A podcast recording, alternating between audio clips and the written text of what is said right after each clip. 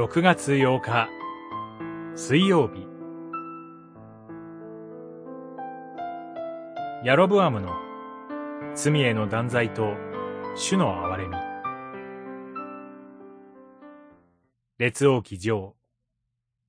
11章1節から。14章20節。主はヤロブアムが自ら犯しまたイスラエルに犯させた罪のゆえに、イスラエルを引き渡される。十四章、十六節。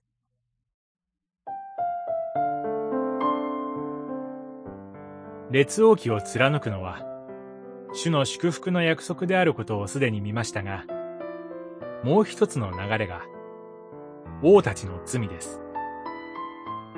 その象徴が、今日の箇所に出てきたヤロブアムの罪です。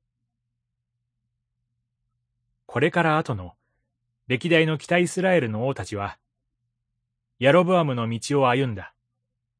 ヤロブアムの罪を繰り返した。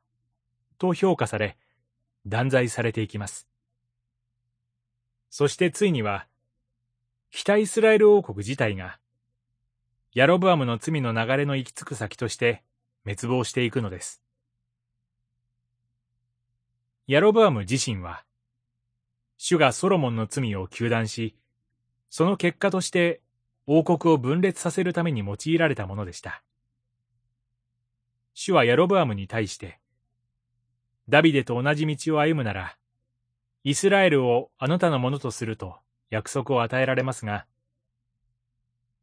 彼は、自らの権力基盤を固めるために、二体の金の子牛を作り、それらを民に拝ませました。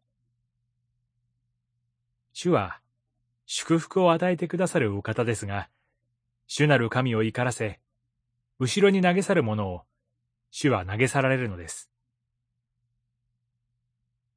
王国の歴史に流れる、主の祝福の約束と、それに逆らう人の罪と滅びは、今の私たちの歴史でもあります。